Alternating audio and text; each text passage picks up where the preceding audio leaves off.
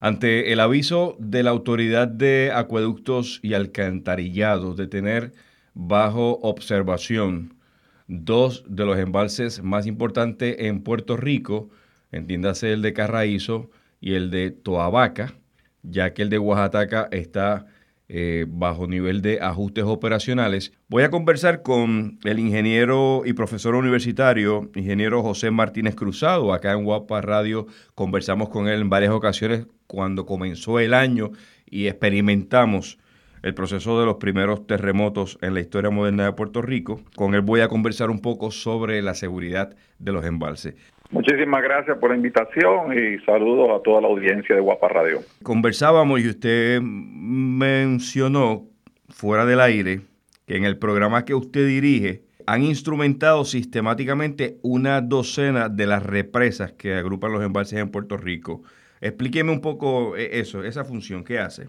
Bueno, eh, esa instrumentación es una instrumentación sísmica, es para registrar terremotos, pero este tipo de instrumentos, son unos acelerómetros, lo que miden es la aceleración del suelo durante el evento telúrico, ¿no? Usualmente los, los sismógrafos lo que miden es desplazamiento, cómo se mueve el suelo según pasa el tiempo durante el terremoto. Y este es un tipo de sismógrafo, pero trabaja una frecuencia distinta que lo que hace es que lo que mide es aceleración en vez de desplazamiento, que es lo que utilizamos en ingeniería, porque en ingeniería pues consideramos ¿verdad? que aceleración multiplicado por la masa de la estructura, en este caso la represa, da la fuerza con la cual el terremoto ataca la represa. Bien, así que este tenemos como una docena de, represas instrumentadas, eh, de la que usted me mencionó, Carraízo está instrumentada y Oaxaca. Eh, Toabaca no, Toabaca no está instrumentada, está la que está más abajo, ¿cuáles son está instrumentada. ¿Cuáles son las otras, si recuerda el nombre de cuáles son las que están instrumentadas, aparte de de Oaxaca y Carraízo? Este, está instrumentada las dos de, de Utuado, con Caonilla y Dos Bocas. Está instrumentada también Patilla, que esa es una de las que está en, más peligro considerada. Está Carita, está instrumentada también.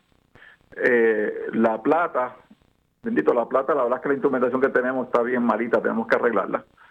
Eh, le dije Carraízo, y yo sé, Cuamo tiene un instrumento, la represa de Cuamo. Entonces hay dos represas que las tiene recursos naturales que nos están pidiendo que tomemos acción sobre ellas, que son en Ponce, eh, que son las de Portugués y ¿cómo que se llama la otra? Este hay varios, tenemos está, está, La Plata, no sé si la mencionó, está Carite, Río Blanco. En Ponce. Este, no recuerdo el nombre de la otra, está Portugués y la otra grande que tienen en Ponce. Este, están bajo recursos naturales. Y entonces, yo creo que esas son todas las que tenemos. Le dije Oaxaca, sí. a Luquetti. Luquetti en Yauco también está instrumentada. Fue la primera que instrumentamos, por cierto. ¿Ok? Cuando hablamos de instrumentadas para, de alguna manera, que se registre el impacto del movimiento telúrico en la zona y en la estructura de la represa, la pregunta que viene eh, al saque es cuán seguras están nuestras represas de aguantar cualquier movimiento telúrico eh, por encima del que experimentó el país al inicio del año?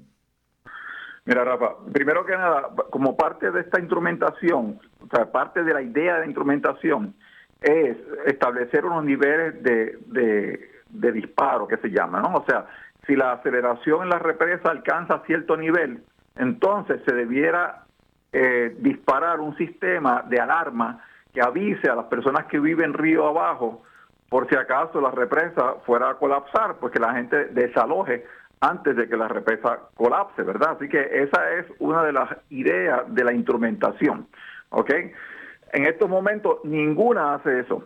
Simplemente tenemos los registros de los terremotos en la represa, eh, muchas de ellas se han analizado a ver hasta cuánta aceleración pueden, pueden resistir.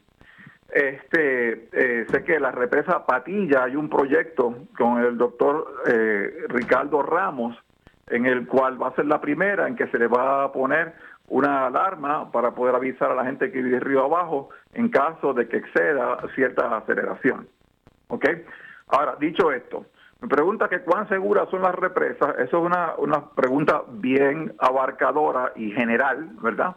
Hay que ver lo siguiente. Adelante. Eh, eh, la, la, inmensa mayoría de las represas en Puerto Rico fueron hechas hace un montón de años, o sea, los 1910, 1920, 1950. Eh, mucho cuando todavía no había ni tan siquiera códigos para hacer la represa, o sea, para hacer para, para cuestiones sísmicas, quiero decir. Así que eh, algunas de ellas se han ido rehabilitando, han tenido arreglos, eh, como por ejemplo Guayabal en la década de los 50, se le hicieron unos cuantos arreglos, ¿verdad? Pero siempre está ese cuestionamiento porque no fueron originalmente diseñadas para los terremotos que tenemos hoy día, ¿verdad? Eso no quiere decir que si ocurre un terremoto se van a colapsar, para nada. O sea, eso no quiere decir eso. Hay que investigar, hay que cotejarlo, revisarlo. Tienes que, que, darte cuenta. Discúlpeme, ingeniero, bajo, bajo quién recae, si tiene la, la, respuesta, bajo quién recae, recae esa inspección constante de la autoridad de acueductos y alcantarillado. Bueno, eh, la autoridad de acueducto y alcantarillado, eh, eh, entiendo, es responsable de alguna represa, como es Carraízo, como es La Plata, pero la autoridad de energía eléctrica es responsable de la mayoría de ellas, ¿ok? Y este, yo sé que la autoridad eléctrica contrataba unas compañías de Estados Unidos para que hicieran revisiones de, de estos movimientos telúricos ¿verdad? En, de la represa y hacía un informe aproximadamente como cada cinco años se, hacían esas revisiones.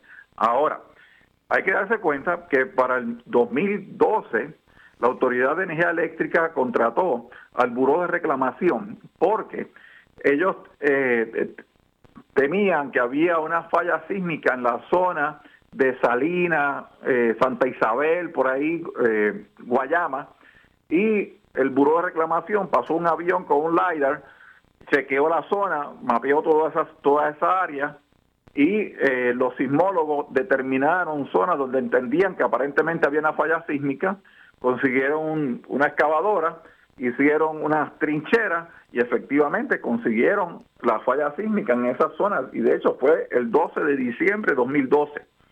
Y esa falla se entiende que pasa por una de las represas de Ponce, y sigue este, atravesando la isla y en la parte oeste tiene unos tres brazos que sale uno como por Aguada, otro por la zona de Añasco y otro por la zona entre Mayagüez y, Cabo Rojo. Y esa falla no está incluida en los códigos de edificación y está en el patio de nuestra casa.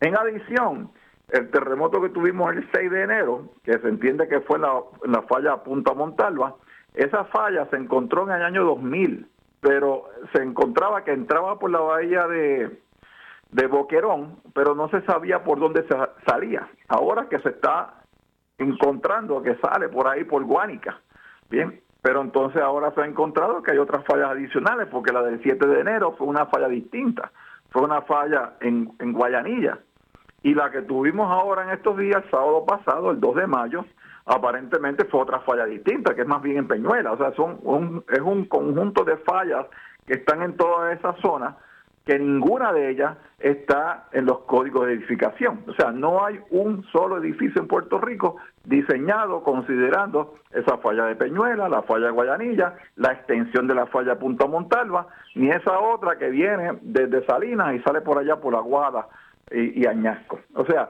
que hay que revisar todo el mapa de de peligrosidad sísmica en Puerto Rico, que claramente va a afectar todos los nuevos diseños. Y, y, para eso no se han considerado, cuando se analizan las represas, no se han considerado toda esa retaíla de fallas que tenemos dentro de la isla, en el patio de nuestra casa, y, y, no ni se, o sea, no se han caracterizado esas fallas, vamos a ponerlo así, no están en los códigos. Yo espero que el hecho de que estemos a menos de tres semanas para que de comienzo la temporada de huracanes, que se vislumbra más, más activa que la de años previos, antes de María, obviamente, pues el gobierno preste atención a profesionales como usted para tomar en consideración la revisión de cada uno de estos embalses. Sobre la pregunta que le hice ahorita, conseguí el dato de las 11, de los 11 represas o embalses que da, que provee el gobierno de Puerto Rico información. De esas 11, Seis están bajo la autoridad de acueductos y alcantarillado, cuatro de energía eléctrica y una que Cerillos está bajo la administración del Departamento de Recursos Naturales. Sí, esa es la, que no me acordaba el nombre, Cerrillo. Pero yo agradezco, ingeniero Martínez Cruzado, por su tiempo este análisis previo sobre la condición de nuestros embalses y represas en Puerto Rico. Más adelante le llamo para que analicemos un poco lo que ha pasado en Puerto Rico desde enero hasta el presente en términos del seguimiento a, lo que produjo en Puerto Rico el movimiento telúrico a inicio del año y el, y el más reciente. Así que agradecido por su tiempo. Muy bien, ok, muchísimas gracias a usted, Dios le bendiga. Ingeniero José Martínez Cruzado, profesor de la Universidad de Puerto Rico, recinto de Mayagüez, reaccionando aquí a Cadena Guapa Radio. Desde la redacción soy Rafael Ángel Pérez Colón.